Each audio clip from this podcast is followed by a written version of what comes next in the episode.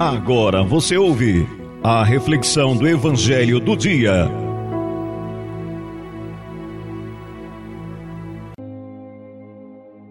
Olá, meu irmão, minha irmã, sou o Padre José Ney e quero partilhar com você o Evangelho do Dia. O Evangelho está em Marcos, capítulo 2, versículo do 1 ao 12. Marcos, capítulo 2, versículo do 1 ao 12.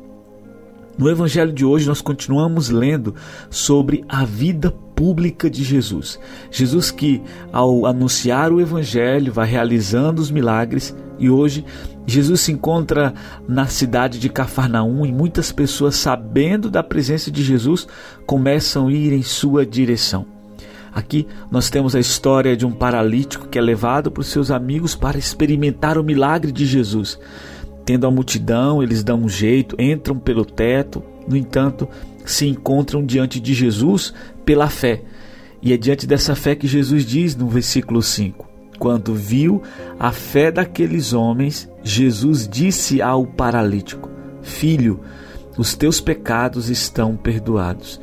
Entenda, irmãos, a fé do paralítico é a porta que se abre para que seus pecados sejam perdoados e o milagre aconteça na sua vida.